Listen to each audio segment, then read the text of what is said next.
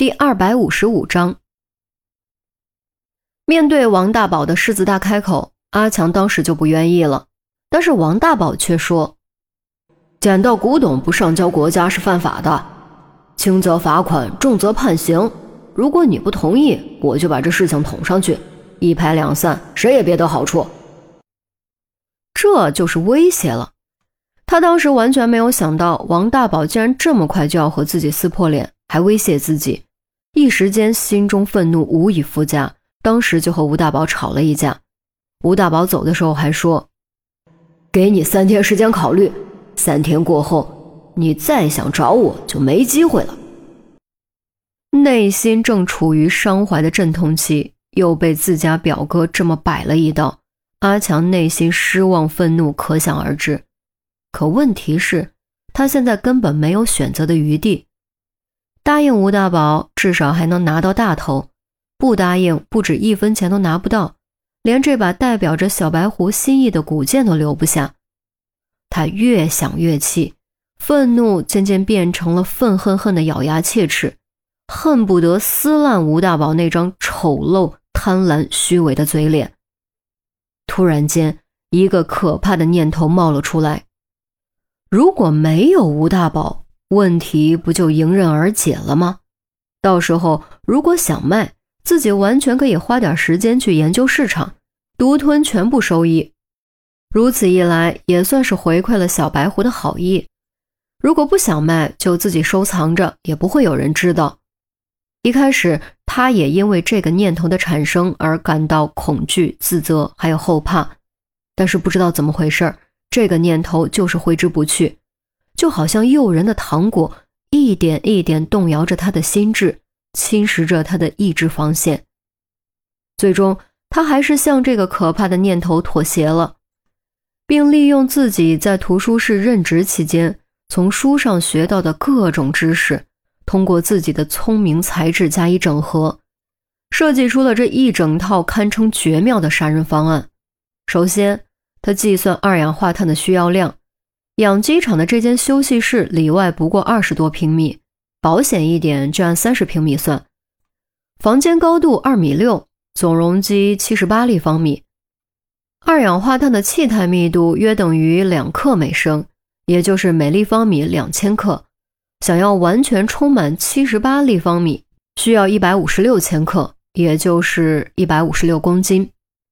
但实际上，二氧化碳的浓度只要达到百分之十就足以致命，所以根本不需要这么多，只需要十五公斤左右就足够了。图书室二氧化碳灭火器的规格是七公斤，考虑瓶子自身的重量以及气压下降放不完的余量，三瓶基本够。再考虑到二氧化碳比氧气重，会将氧气挤到上层，而床的高度是五十厘米。加上枕头和人脸也还不到一米，还可以进一步缩减使用量。紧接着，利用晚上神不知鬼不觉将图书室和养鸡场的灭火器调包。由于灭火器外形长得都很相似，又不是很常用，都是备在那儿以防万一，所以几乎不会被发现。再接着，他利用另一个晚上偷偷来到养鸡场。将灭火器里的二氧化碳制造干冰粉末，并和之前在山洞中收集的白狐狸毛混合在一起，搬梯子爬上房顶，将捏成团的干冰从烟囱里丢进去，静静等待着干冰升华，等待二氧化碳带着死神的触角从房间底层渐渐上升，爬上吴大宝的床，将其无情的吞没，最终。当这一切完成的时候，警方必然会为吴大宝的死因头疼，也会在灶台里找到狐狸毛，自己到时候奔走相告，把事情在镇子里传开，让所有人都相信吴大宝是白狐的怨灵所杀。这整个计划可以说是非常的严密，但正所谓智者千虑，必有一失。由于他缺乏系统的知识和防护意识。在捏干冰团的时候，他没有戴手套，把手给冻伤了，直到今天依旧没有好彻底。而这也恰恰成为了本案的突破口之一。受限于文化水平，阿强的表达能力有限，但还是将故事给讲清楚了。听完他的故事，除了严峰和赵队，其余几位刑警都是一副想笑的样子。小张更是说：“哎呀，还什么山中救白狐，白狐变成美人报恩？你这是小说看多了，把自己当小说主角了吧？”我知道你们不会相信的，你们想怎么说都可以。阿强呢，似乎已经料到了，并没有做任何的辩驳。你这么做，不等于是把杀人的罪名嫁祸到了白狐头上吗？严峰问他。阿强扯着嘴角笑了一声：“我就是要让所有人都怕，这样以后附近的山里如果再出现狐狸，尤其是白狐。”就再也没有人敢伤害他们了。严峰顿时无言以对，连几位加以嗤笑的年轻警官也不由得收起了笑容。无论对错，这个理由的确够分量。如果不是严峰侦破此案，恐怕还真的会达到目的。现在该说的我都已经说了，要怎么处置，我悉听尊便吧。不过还有最后两个请求，你说。严峰回应阿强，阿强呢？转头望向村口的方向。我想在村口的石像旁坐一会儿，就当和他告别。另外，那把古剑，我希望请专家鉴定之后，交给国家博物馆吧，不要再让他造更多的孽了。严峰看向赵队，他这次只是来协助调查，并没有直接的决定权。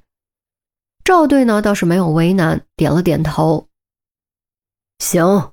看在你坦白的这么痛快的份上，满足你的要求。谢谢，小张，你去给大伙说明一下，我们在镇口等你。小张答应了一声，快步朝广播室的方向跑去。众人押着阿强上车，在镇口停下，由严峰亲自把他带到了石像跟前。这是严峰首次如此近距离观察这座石像。他不由得想起了进镇子的时候那种始终被石像盯着的诡异的错觉。不过现在这种错觉并没有再次出现，石像也仅仅是一座普通的石像而已。不知道经历了多少岁月的风雨侵蚀，它的表面呢已经变得斑斑驳驳，连轮廓都变得模糊。但是或许是这座石像的雕刻者功力深厚，哪怕已经经过了上千年。哪怕已经失去了栩栩如生的外形，神韵依旧执着地存在着，就好像在眷恋着什么，不愿就此离去。阿强站在石像前，抬起戴着手铐的双手，用指腹从石像的耳廓上轻轻划过，动作之轻柔，就像是在抚摸睡梦中的爱人，眼中更是盈满了温情、爱恋、不舍和遗憾。他没有说话，就这样静静地站着，看着，抚摸着，所有的所有在此刻化作无声。也许这就是此时无声胜有声吧。严峰在一旁默默地看着，没有打扰。阿强心中的这份爱，在他看来，更像是一种为了自我安慰的坚持。可即便如此，这份爱也是值得尊重的。因为这个世上从来错的只是人，不是爱。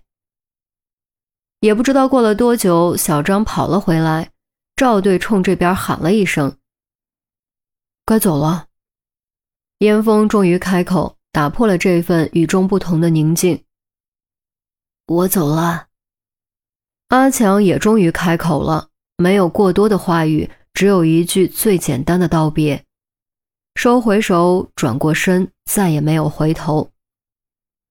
阿强被送进了后面的车，两辆警车一前一后，在扬尘中渐渐远去。前面的警车里，小张突然说：“，给你们说个有意思的事。刚才我在广播站门口和镇子里一个老人家聊了两句，给他说了说那家伙的妄想。哎，你们知道那那那老人家说了什么吗？什么？”赵队随口一问：“他说阿强是纣王，说妲己是来找他了却尘缘的。你们说逗不逗？”哈，小张说完，自己先笑了起来，其余人也跟着笑。这种话也就只能当笑话听一听。严峰却没有笑。有些时候没有必要过于苛刻去评价一些事情，就把这个事情呢当成一个浪漫的惊悚故事，又有何不可呢？小镇口，石像依旧静静地矗立在那里，遥望着车队离去的方向，九九九九。